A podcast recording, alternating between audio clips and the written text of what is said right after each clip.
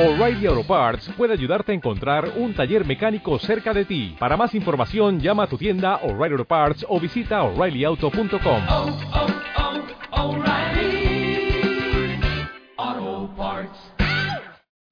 Muy buenos días.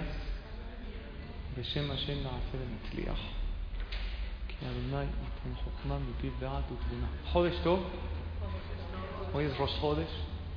Rosh Hodesh Adar Aleph. Este año tenemos dos meses de Adar. Y hoy vamos a desarrollar un tema. Lo titulamos Me alegro porque tú lo dices. Quisiera explicar a qué se refiere. Por ser que este año tenemos doble Adar, Jajamim dicen, Adar Marvin Besimcha, desde que entra el mes de Adar, ¿se escucha? Desde que entra el mes de Adar, se aumenta la alegría. La pregunta es, el año que hay dos meses de Adar, ¿también se aumenta la alegría en el primer Adar? ¿O la alegría se aumenta solamente el segundo Adar, que es el mes donde hay Purim. En este Adar no festejamos Purim. Escuché una clase de Jajam Mordejai Eliau, es de Tzadik Libraja, uno de los grandes Jajamim de nuestra generación, que él trajo en nombre de varios libros. En este mes de Adar, Aleph, no hay Purim, pero ¿qué sí hay? Hay Purim Katán. ¿Sabían o no? ¿Qué es Purim Katán? Un pequeño Purim. O sea, el 14 de Adar, que debería de caer Purim, pero como este año hay dos Adar, hacemos Purim Katán. ¿Qué es Purim Katán? Ese día no se dicen confesiones en la tefila, no se recuerda pecados, ese día se alegra uno, ese día es un día especial. Mi papá murió en Purim. En Purim Katán, es un día especial, como festivo. Sí, no pudieron decir palabras. No se dicen palabras de, de esped, de tristeza, no se recuerdan ese tipo de cosas, porque es como un día festivo. Entonces dice el Jajam Mordejai Eliyahu así, así como en Nadar Bet hay alegría, porque hay Purim, en Nadar Aleph hay también alegría, porque hay Purim Katán. Hay Purim Katán, hay Simha Ketaná, hay Simha más chica, hay alegría también. Después va creciendo la alegría cuando llegamos a, al mes de Adar Bet. Pero es una realidad que también hay alegría. Entonces en este año que hay dos Adar, ¿tenemos cuántos días de alegría? 60 días de alegría. En nombre del Rebe de Lubavitch dicen que cuando hay 60, el número 60 es algo que anula todo lo negativo. Ejemplo, si hay una olla que tienes algo kasher y cayó algo taref, se anula en 60. ¿Conocen o no? Un concepto se llama bitul beshishim. Si haya caído una carne taref o algo, si hay 60 veces más, se anula y se puede comer todo. El número 60 es un número que anula todo lo negativo. Una persona que está estos 60 días en un estado de alegría, anula todo lo malo, todo lo negativo que pueda tener en su vida. Entonces entramos desde el día de hoy a un proceso de 60 días maravillosos para alegrarnos con la vida que tenemos, disfrutar lo que sí tenemos, analizar esa capacidad de agradecimiento que Hashem nos ha dado en la vida y tratar de llevarla a cabo. El título de la clase le puse Me alegro porque tú dices. ¿Qué significa? Llega Dios y nos dice en la Torah, desde que entra el mes de Adar aumenta en alegría. Y de repente hay momentos que Dios nos dice, ahora disminuye. Cuando llega el mes de Ab, que han pasado desgracias para el pueblo de Israel. Y no nada más meses, hay situaciones. Llegas a una boda, una alegría, ¿qué te dice Hashem? Dice el alajá, te tienes que alegrar más. Oye, pero tengo problemas, no importa, hazlos de lado y expresa al máximo tu alegría. En otras palabras, ¿qué nos está diciendo Dios? Tú eres dueño de tu estado de ánimo.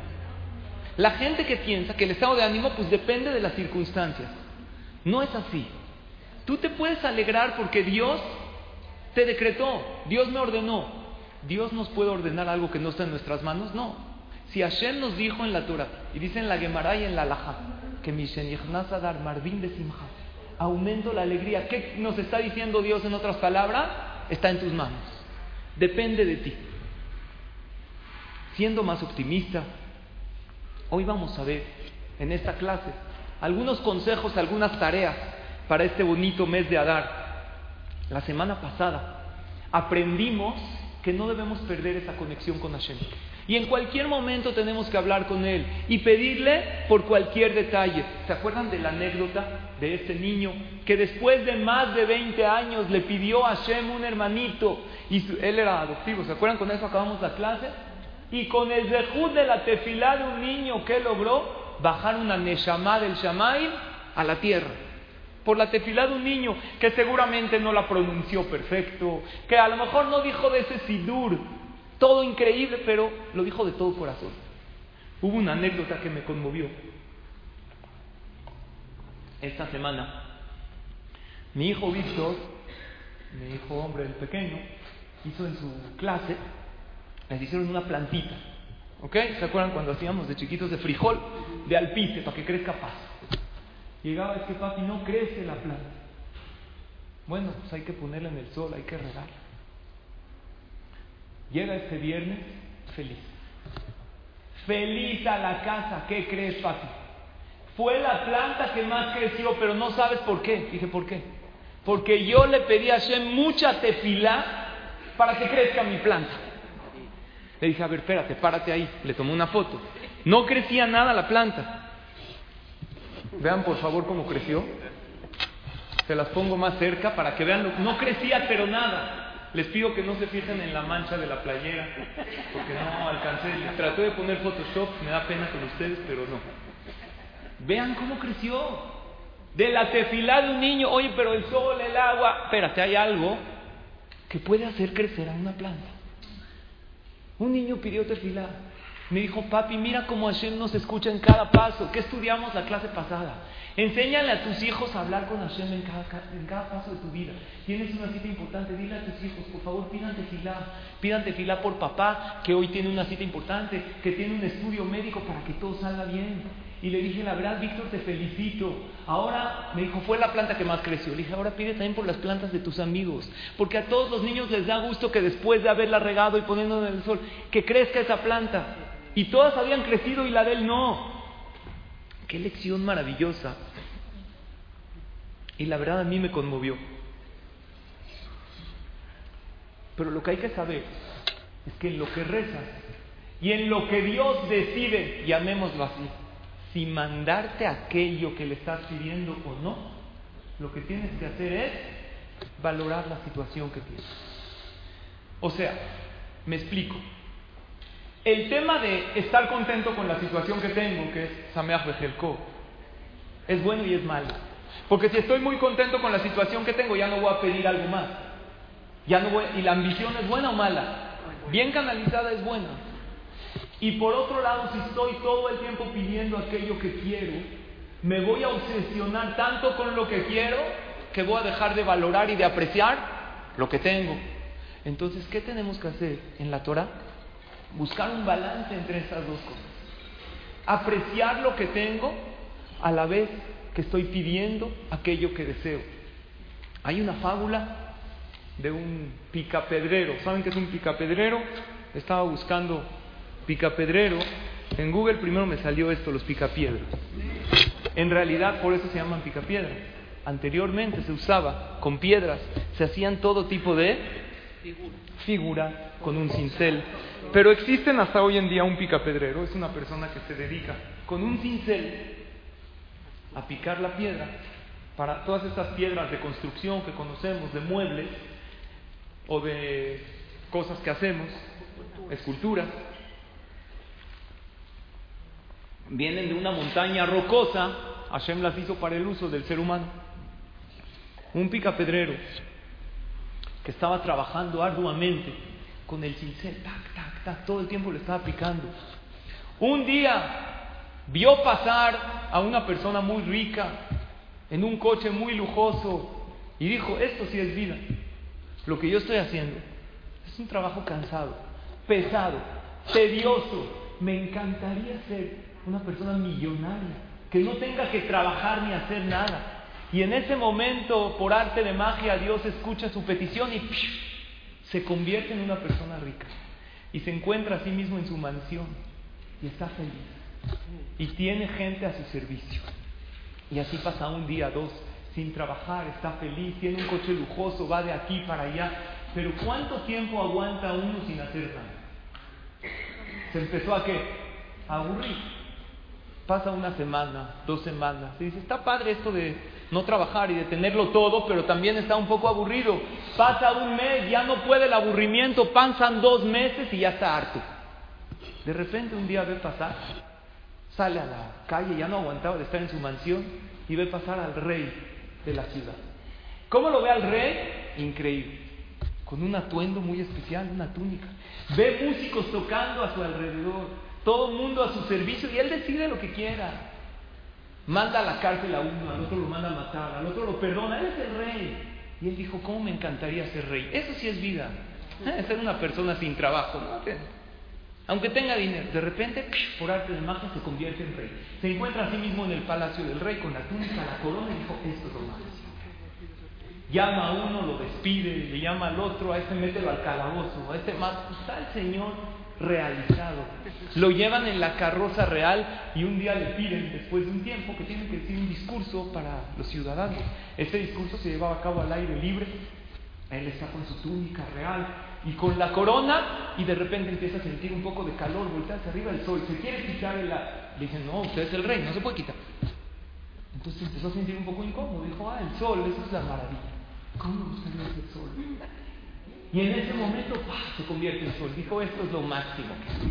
Va de aquí para allá, empieza, ve que la gente se reúne para recibir su luz. A uno que está en la playa, todo feliz, lo empieza a quemar para que se le quite lo vanidoso se hace para allá. En otro lugar eh, se, aleja para que hayan 40 grados bajo cero en Chicago y la gente empieza a sufrir. El Señor se siente feliz porque Él es que Él es el sol. Está realizado en la vida, pero en un momento dado pasa una nube y ¿qué? Lo tapa. Tap, lo tapa la nube y dice, ah, entonces no es lo máximo ser el sol. Hay alguien que me puede quitar esa alegría que tengo. Me encantaría ser una nube. Y de repente así, lo convierte en nube y el Señor ahora sí está feliz. Llueve, se regresa, va, viene, hace lo que quiere, se siente lo máximo y en una de esas empieza a sentir que alguien lo mueve hacia adelante. ¿Quién es? El viento. Dijo, ah, entonces no lo máximo ser nube. Lo increíble de la vida sería ser qué? El viento. Entonces de repente dijo, quisiera ser viento. ¿En qué se convirtió? No es cierto, en un huracán. Empieza a voltear coches, a sacarse, está feliz, rompe árboles, él hace lo que quiere. Él dice, nadie puede en contra de mí, se siente totalmente feliz. Y en una de esas llega a una roca grande, no la puede mover. Entonces dice, ah, entonces el viento no es lo máximo. Hay algo que es más, que es una roca, quisiera ser una roca, se convierte en roca y dice, ahora sí esto es vida. No hay algo más grande que ser en la vida que una roca. De repente empieza a sentir abajo de él unas punzadas, voltea y ve a un picapedrero que está. Dice, oye, quisiera ser él. Le dice Dios, eso es lo que Quisiera ser alguien que de por sí ya eras. Y la conclusión de esta fábula, ¿cuál es? En la casa, en tu familia, es lo mejor que. Lo que pasa es que uno de tanto anhelar aquello que desea ya no disfruta y ya no valora. Y uno se da cuenta después de dar muchas vueltas que no hay mejor que tu núcleo familiar, que la situación en la que te encuentras. Había un hombre que antes vivían en aldeas. Y en una aldea había uno que le llamaban el viejito malhumorado. Este está todo el tiempo nervioso. Todo el tiempo se quejaba de todo. Y alguien que está así no es nada agradable que permanecer a su lado. Y siempre se lo encontraba enojado, nervioso y molesto. Un día este anciano lo encontraron, una mañana se paró radiante, feliz de la vida, saludando a todos. Los niños no lo podían creer, le dijeron, oye, había un viejito malhumorado, algo inédito, está feliz. Se acercaron con él los sabios de la aldea, le dijeron, ¿por qué estás tan contento? Dijo, díganme más alto, felicidades, pero ¿de qué? Hoy cumplo 80 años. ¿Y saben por qué estoy feliz? Llevo 80 años de mi vida buscando la felicidad plena. Y por lo tanto siempre estaba irritado y molesto, porque esto no está como yo quiero. Y cuando yo le pedía a alguien que lo haga, no estaba. Y yo decía, cuando nada me duela, ya voy a ser feliz. Y me paraba con más dolor que ayer. Y todo el tiempo estaba molesto. Pero hoy, que me di cuenta que ya se me fueron 80 años, decidí empezar a disfrutar de lo que tengo. Del aquí y del ahora. Ya se me fueron 80, no sé cuántos me quedan. En la vida, ¿saben qué pasa? Muchas de las cosas que las perseguimos, ¿qué nos sucede? Se van. Mientras más las persigas, más se van. Jajamim dicen, cola rodes ajar acabot, acabot boreach mimenu. El que busca honores, ¿qué pasa? Los honores escapan todavía más. Más los buscan, más escapan. Es que no me dan mi lugar, y ahora le voy a enseñar, menos le dan su lugar. Un día uno dice, ¿sabes qué? Ya, voy a dejar de perseguir. Lo empiezan a honrar a la persona. Y hay veces en la vida así es. Uno busca la felicidad y la plenitud cuando eso no es un destino, es un camino. Es como una mariposa, que uno la persigue y no la alcanza. Pero cuando se para, se puede posar en su hombro y luego uno puede apreciar sus colores. Y en la vida así es. Encontrar ese punto medio entre anhelar aquello que deseamos, pero disfrutar aquello que tenemos. Y tenemos que tener esas dos cosas que Hashem nos puede dar. Por lo tanto, sí hay que pedirle a Hashem lo que queremos. Cuando hay gente que a veces llega con un problema, jajam, ¿qué hago con esto? No sé qué contestar. Le dije una vez a una persona, ¿conoces la cebula de la cebolla? ¿Cuál es la de la cebolla? Pongo una cebolla en mi cama. No. Agarra una cebolla, ve a la cocina, una tabla de picar y empieza a picar. Y cuando empieza a llorar, dile a Hashem, por favor, contesta mi tefilá. Porque somos a veces tan fríos que ya no tenemos sensibilidad. Y Shared y malo ni nada, los portones de las lágrimas nunca se cerraron. Oye, pero son lágrimas de cebolla, no lágrimas. Sí, pero a veces se necesita un poco para despertar el sentimiento y dirigir. Y es tu papá igual que el mío. Jajam, pídate filar por mí. Tú puedes pedir, somos iguales. No importa tzadik o no tzadik. Dios escucha a todos sus hijos. En el momento que te diriges a Él y le pides a Hashem, por favor ayúdame a estar contenta en la vida. Porque hoy empezamos un mes y una época del año en la cual si en estos 60 días, que es este Adar y el segundo, nos ponemos más contentas, empezamos a valorar lo que tenemos, sí, sin olvidar lo que queremos, claro, pues la vida es tefilá, pero más disfrutar el momento en el que estamos. Por eso Dios hizo en la vida algo muy interesante, que nadie lo tiene todo y nadie carece de todo. El más rico, el más... no lo tiene todo, algo le falta.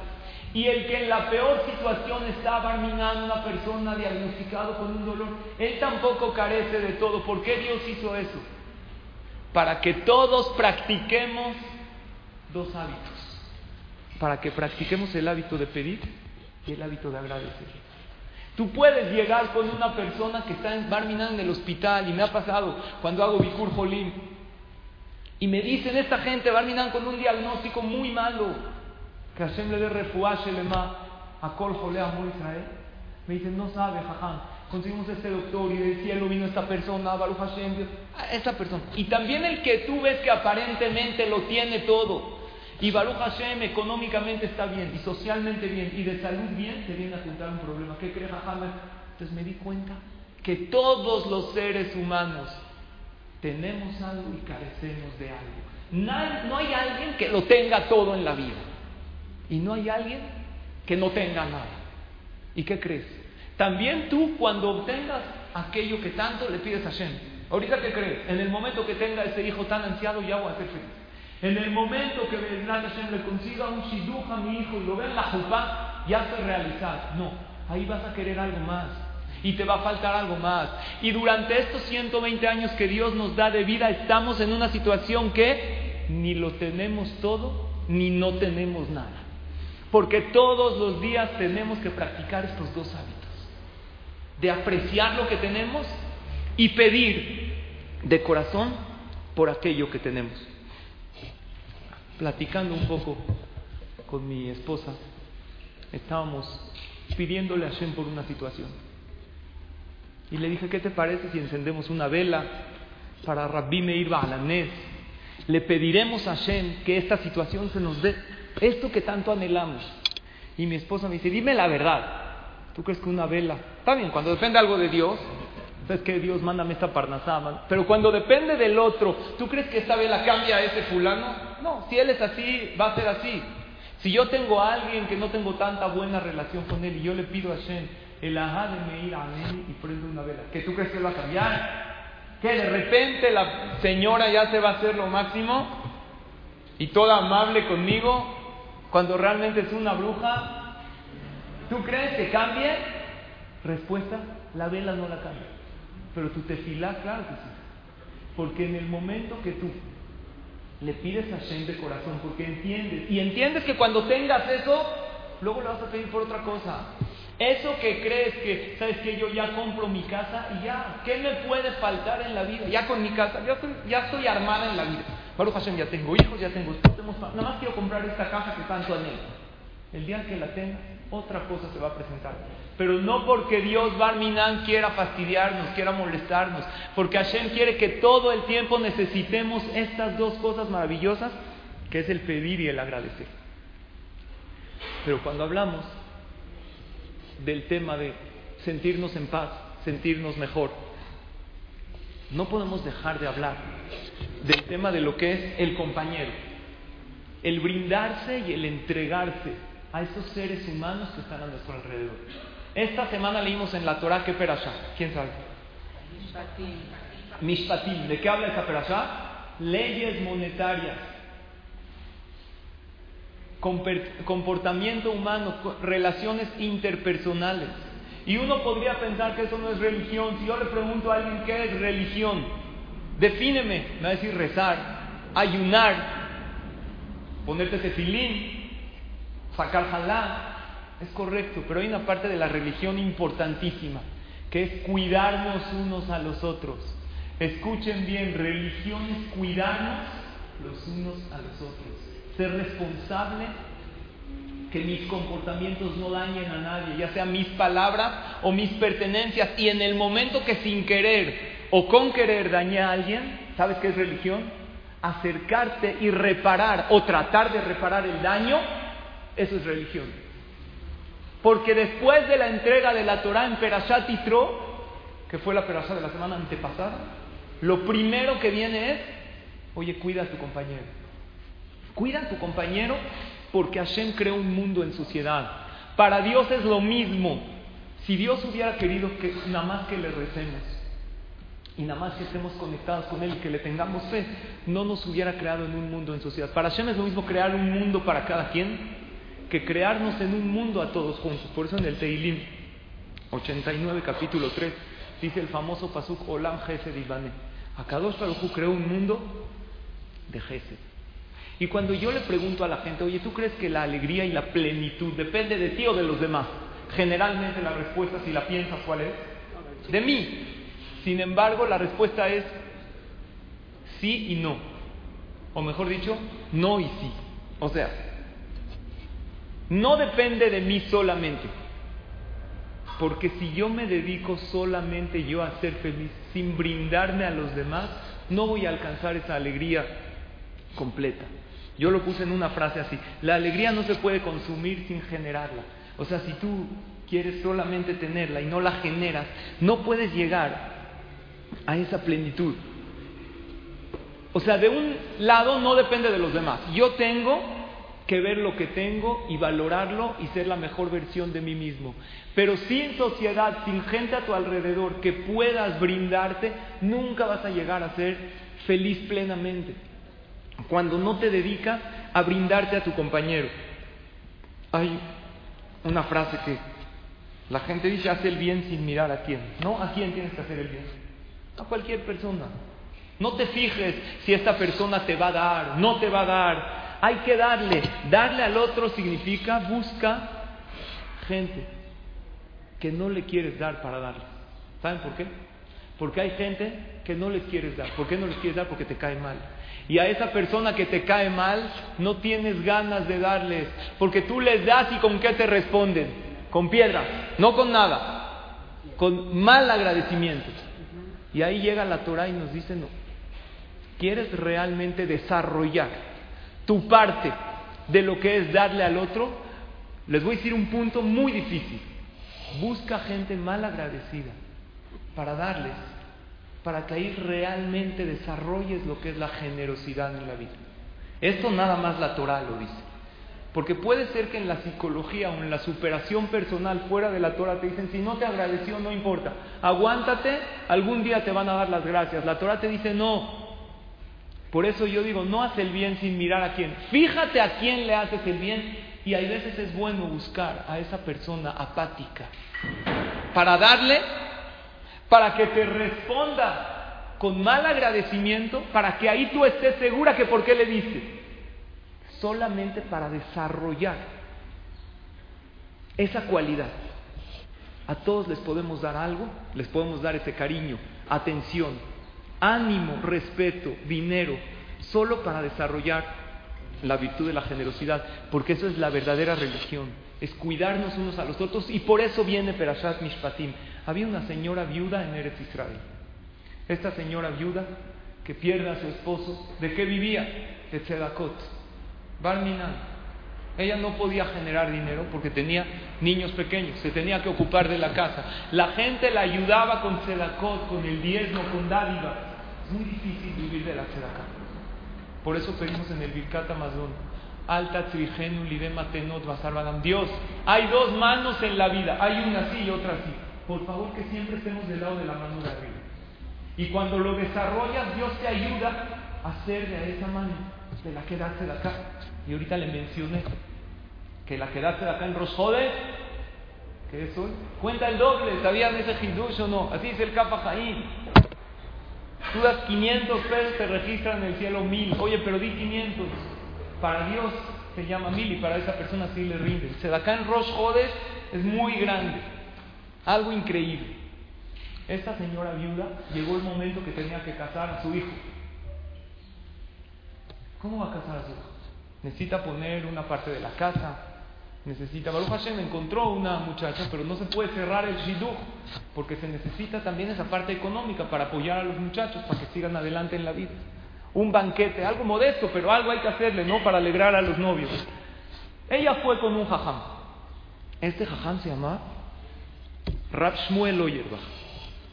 Este jajam, Rab Shmuel Oyerbach, es uno de los grandes jajamín de Israel que falleció hace cuánto? El año pasado, hace muy poco, fue con ese jajam, que también era viudo. Le dijo, jajam, no sé cómo usted me puede ayudar, no sé, pero vengo a pedirle una verajá, un consejo, ¿qué hago? Le dijo el jajam, ¿qué crees? Viniste en el momento exacto y preciso. Él también era viudo.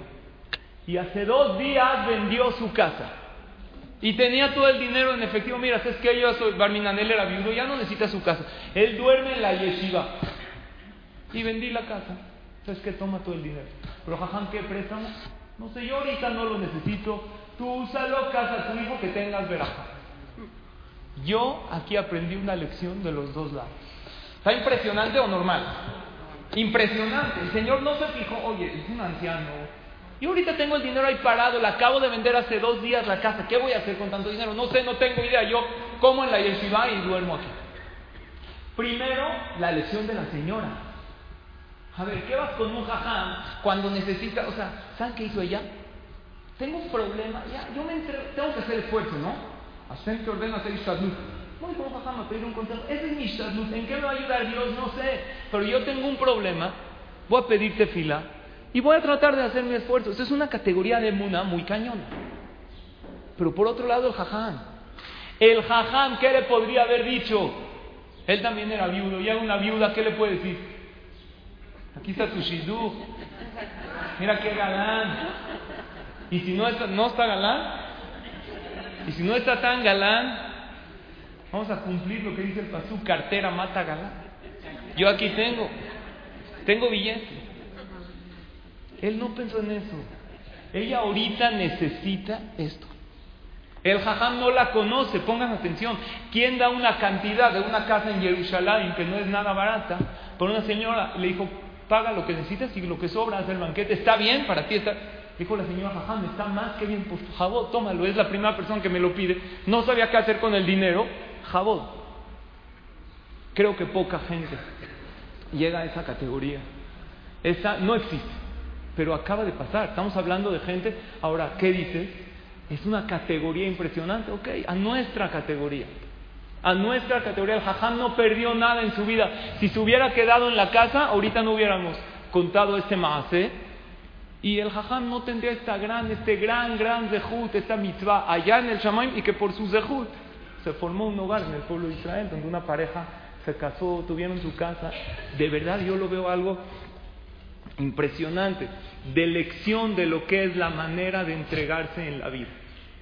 Por eso, para podernos sentir en paz con nosotras mismas, número uno, necesitamos estar más tranquilos, tener esa fe que Hashem se ocupa de las cosas, que Hashem se encarga. El Maimónides, en las clases que habíamos hablado de, de la salud, salud en hebreo, ¿cómo se dice? Beriut. Beriut, el Rambam habla mucho de la salud. La palabra Beriut escribe Bet Resh Yud Aleph Vav Tav. Jajamín dicen que en estas letras se encierran los tres conceptos, tres principios de la salud. Bet, no sé si alcanzan a ver. Bet Resh es Bolem el que aguanta su enojo. Eso es lo primero. El que está todo el tiempo enojándose, atenta muchísimo en contra de su salud. Yudale y Abjito algo que se nos dificulta también un poco. ¿Bajarle a qué?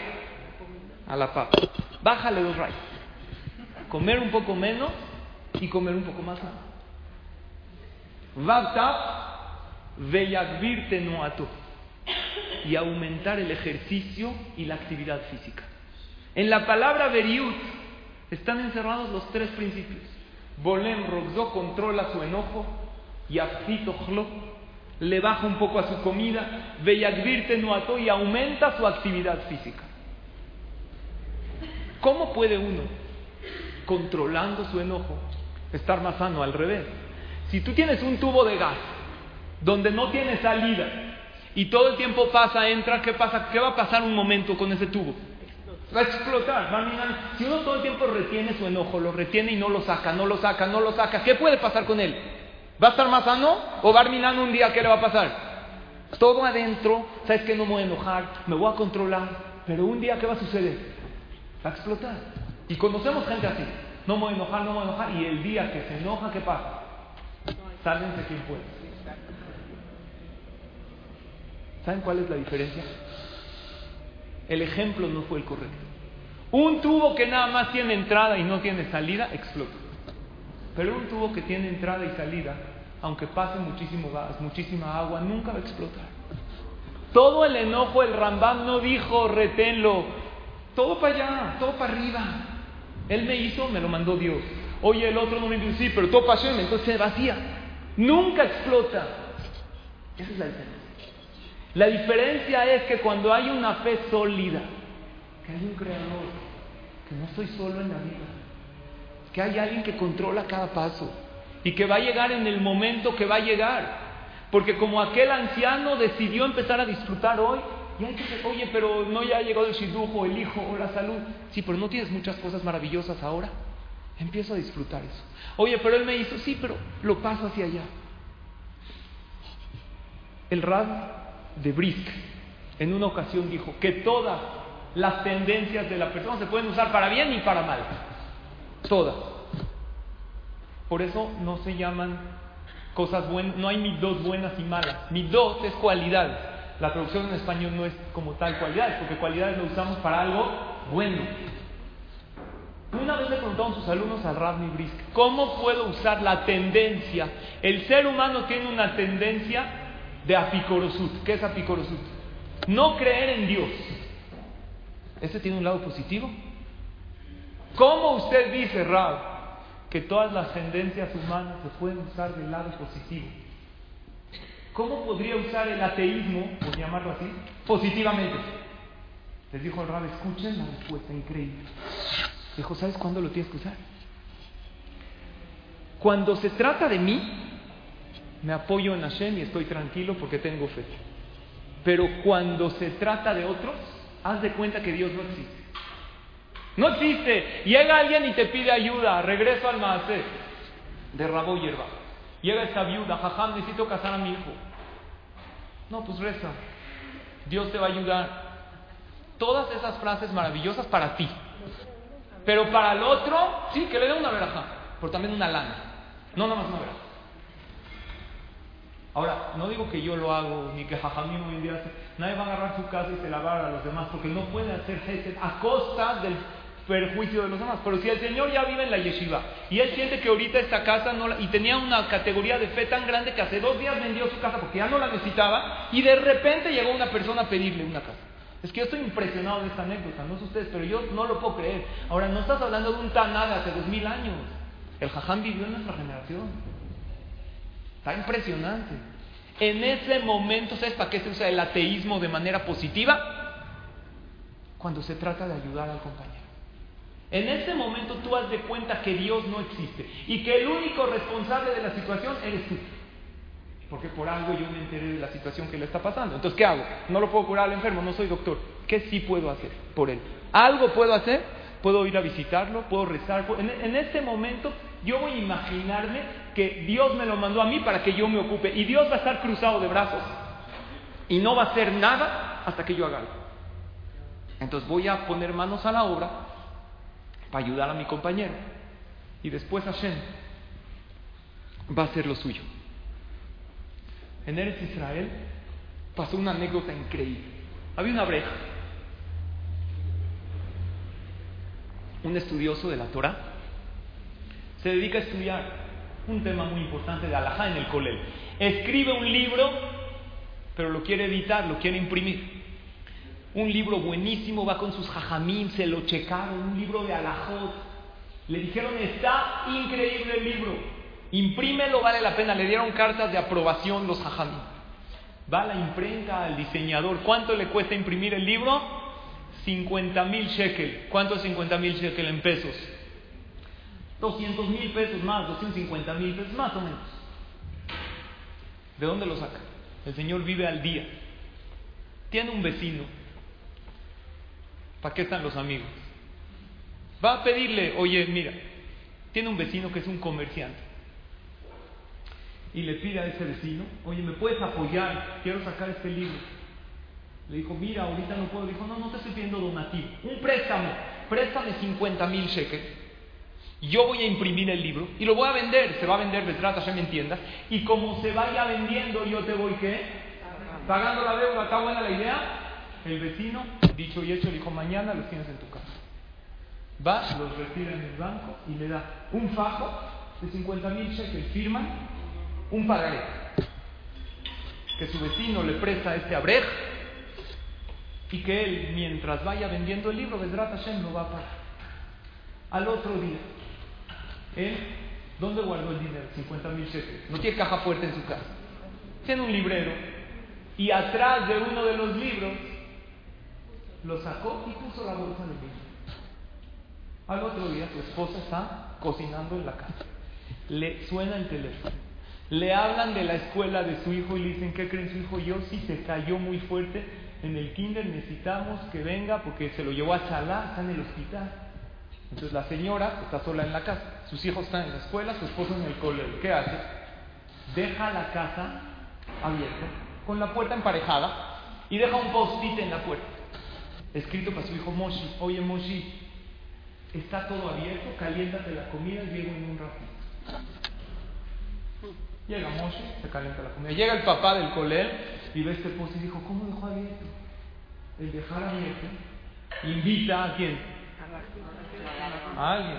Oye, pero es en Israel. Todo... Mira, la ocasión hacia el ladrón. Y hay de todo en todas partes. Dicho y hecho, el Señor entra a la casa y ve todo revuelto. Entraron, bar, minan, a robar. ¿Qué va a hacer un ladrón? Ve un post-it por ahí. No hay vigilancia en los edificios de Israel. ¿Han visto? Entra acá. Uno estaba dando vueltas y encontró.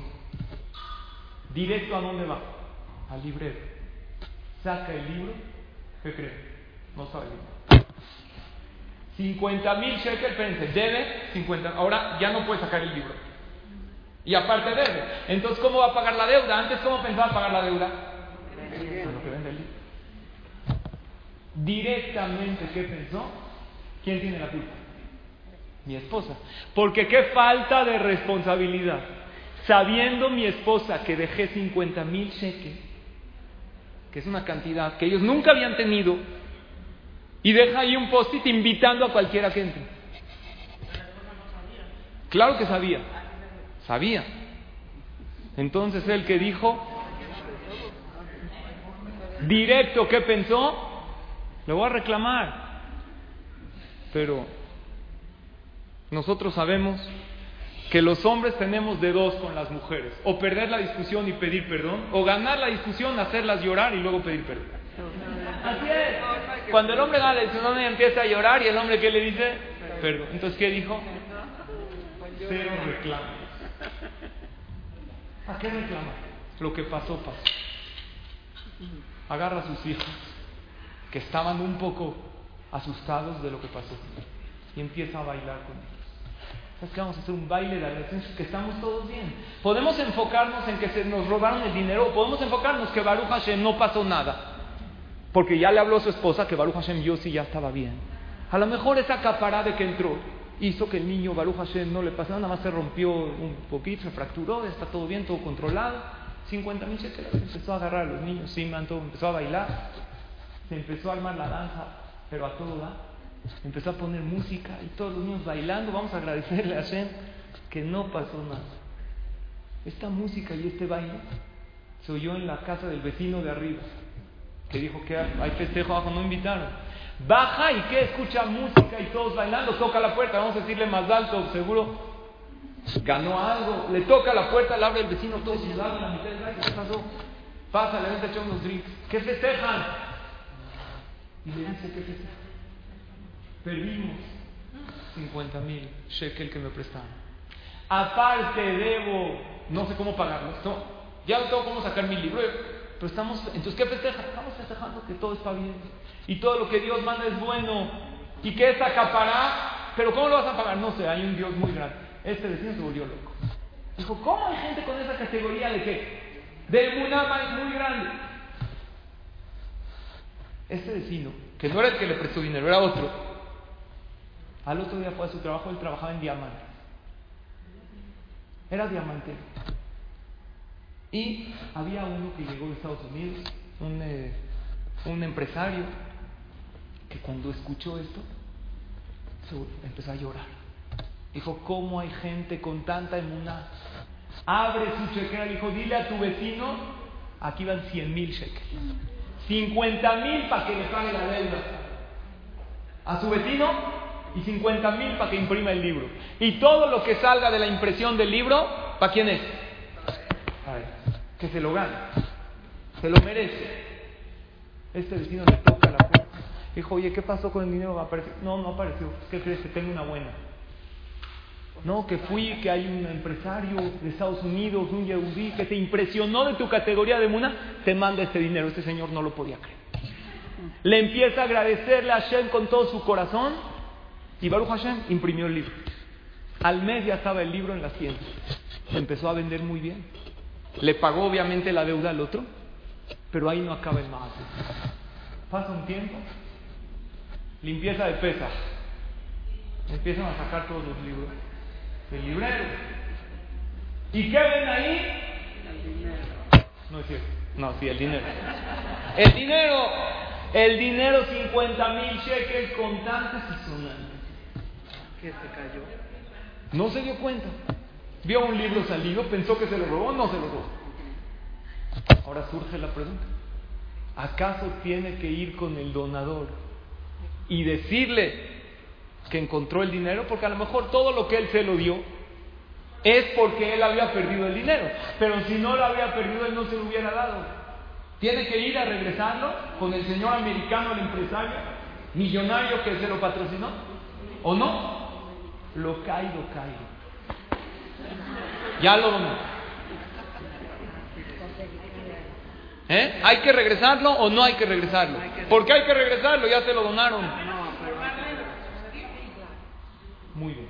¿qué? ¿Qué dijo? Informarle lo que sucedió. Porque él decida. Alajá es que cuando uno dona con una intención, ejemplo, si hay alguien de aquí que junta para novia, alguien de Yad la Kalá, y yo agarro y le doy, oye, por favor, dale, y Baruch Hashem ya se juntó para esa novia, se lo pueden agarrar para para gente necesitada, para despensas. No, alajá es que si tú diste una acá para un fin, así es la alajá en alajá y acá.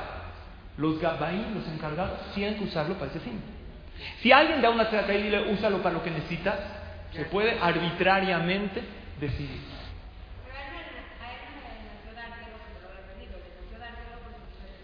por su nivel de persona, pero oyendo toda la anécdota que lo perdió y se puso a bailar. Pero si ya lo encontró, viene para acá. ¿O no? Fue con él, sacó una cita, salud. Y le cuenta todo lo que pasó. Le dice, gracias, aquí está el libro que imprimí por sus dejut. También le pagué la deuda a mi vecino, pero encontré el dinero. Y como encontré el dinero, le vengo a regresar esos 50 mil shekel, o 100, ¿cuánto le dijo regresar? 5. ¿Saben le dijo? Gente de tu nivel de fe y de tu nivel de rectitud en la vida, porque él podría no regresar. Nadie sabe si se lo encontró más que él y Hashem. A gente como tú quiero apoyar en mi vida. Y quédate con esta acá. El Señor al final, ¿cuánto ganó? los 50 ya los había pagado, más lo que sacó el libro y más lo que ganó del libro, a lo mejor hasta 200. ¿Qué hubiera pasado? Vamos a ver el hubiera. Si el Señor en el momento que le pasó esto le hubiera reclamado a su esposa, ¿qué hubiera pasado? Ella se hubiera puesto a llorar y al final le hubiera vuelto a pedir perdón. Y el vecino no hubiera subido porque no oyó ninguna música ni nada. Y él no hubiera recuperado nada. Y todo es por aprender a tomar las cosas de quien vienen y de manera correcta. Porque decisiones importantes en la vida cambian a la persona. Por lo tanto, tenemos este mes una tarea maravillosa de ver las cosas de diferente punto de vista, de entender que la situación en la que estamos es la mejor y de ser más optimistas. ¿Cómo son los optimistas? ¿Qué es un optimista? ¿Todo está bien así? Sin lógica, eso no es optimismo. Eso es una persona que no vive su situación real. Un optimista sabe que tiene un problema. Hay veces tiene un problema, no hay que ser optimista. ¿Qué? ¿Me desentiendo del problema? No. No realista, optimista. Pero ¿cómo son los optimistas? Vean qué definición exacta y perfecta de un optimista. Los optimistas se aman. Número uno, se aman a sí mismos se valoran y aprovechan sus talentos, son tolerantes y no malgastan la energía queriendo cambiar a los demás. Así es esa persona. Los optimistas son propositivos. ¿Saben qué ser propositivo? Tienen un propósito claro en la vida de lo que quieren alcanzar. Pero también viven el presente, no se obsesionan arrepintiéndose de su pasado y aterrorizándose con un futuro fatalista como que todo está mal en la vida. Y esta categoría creo que está al alcance de todos. Y creo que es una buena tarea para que nos llevemos en este mes de Adar, en este mes de Adar Ale, el cual tengo que estar contenta no porque a lo mejor me nace mucho, porque Dios me lo ordenó. Y porque si Hashem me ordenó, es porque está en mis manos. Y un optimista no se desentiende del problema. ¿Qué hace? Lo enfrenta. ¿Pero cómo lo enfrenta? Con seguridad. Y viendo las herramientas que tiene. Un optimista no se engaña. ¿Sabes qué dice? Esta es mi situación. ¿Qué provecho puedo sacar de la situación actual en la que me encuentro? El Ben Ishai trae un maase para ir cerrando la idea. Había una vez un rey que le dijo a uno de sus súbditos, por favor, ven a comprar un pescado al mercado. hoy quiero comer pescado, pescado a la calle. Busca el mejor que hay, por favor. Y este fue a la pescadería. Le vieron la cara y le vendieron, se lo envolvieron para que no se dé cuenta. Y era un pescado que todo podrido. Cuando el rey lo abre y empieza a oler, se da cuenta del error que hizo este súbdito. Un pescado podrido le trajiste al rey los dictadores cortan cabezas por un botón mal cosido que le hizo el sastre. dijo, mira, porque eres un súbdito leal, te voy a dar una de tres. Uno, te comes el pescado. Como castigo. Dos, pagas una multa muy cara. Tienes que pagar 100 mil pesos. Seis meses de sueldo. Es más, y porque eres cuate, lo puedes decir, te lo descuento de tu sueldo. Número tres, recibes latigazos. 40 latigazos, Malkut. ¿Cuál escoges? Este señor hizo una cuenta, ¿tú cuál escogerías? ¿Comértelo, latigazos o pagar? Muy bien, dijo, ¿sabes qué? Latigazos. A comérmelo, comerme un pescado podrido. ¿Latigazos? Dijo, no. Todos sangrados, dijo, ¿latigazos? A ver, te voy a dar una una demostración. Agarró una pared, el rey toma vuelo. Dijo, no. ¿40 de estos? No quiero. ¿Pago? No, ahorita que voy a quedar seis meses sin sueldo, necesito mantener. ¿Sabes qué me loco? ¿Sabes qué es un pescado podrido? No, sí. Le puedo echar un poquito de maggi, de... nada. Así como está. Bueno, ni modo. El dolor de estómago. A ver cómo está. Pues dijo, prefiero. Se lo empieza a comer. No lo podían ni abrir. Lo meten en un cuarto y dicen, no sales de aquí hasta que no esté todo. Empieza la primera, no, no soporta. La segunda se tapa la nariz. Y trata de pasarlo sin sentirlo. Ya le empieza a doler el estómago. Otra mordida, otra. No puede más. Apenas lleva la cabeza del pescado le falta. Un pescado podrido. Toca por ahí, me pasa la casa, por... no hay nada, papá. Te lo comes así como está. Sigue comiendo, sigue comiendo. Se siente a punto de vomitar. Dijo, me voy a aguantar. Cuando llega a la mitad del pescado, ya no aguanta. El asco. No sabemos lo que es. Una comida pasada no la puedes ni oler. ¿Sabes qué es comerte medio pescado? Ni, aunque esté bueno, no te cabe. De tanto que. Toca la puerta, le dice, no no, perdón, ya no me lo quiero comer. Bueno, te quedan dos. Latigazos lo pagaron. Él dice, no, latigazos. Pues ya te enseñamos cómo son. Nada. Yo no voy a pagar, ¿qué voy a estar pagando? Ponte ahí en el paredón. Se pone, va, dale. No, quítate la camisa. Esto no es. Se la quita. El rey toma vuelo y pa, empieza uno. ¡Ah! Todo sangrado. Este dice, faltan 39, no va a poder. Dos. Aunque sea de él en el mismo lugar, no en otro. Ya llevaba 10, ya no podía. Sentía que se estaba desmoronando. ¿Seguimos o no? Sígale. Ya no aguanta. Lágrimas. Sangrando. No pasó, eh, tranquilo, dejen llorar. No pasó, es un mashal, lo trae el Ben Israel. Cuando llega a 20 latigazos, ya no puedo. Ya no puedo, no puedo. Porque mañana se tiene que presentar a primera hora a trabajar. Dijo, pues lo único que te queda es pagar. ¿Cuánto era? Seis meses de sueldo. Va. Descuéntamelo. Dice el Ben Israel.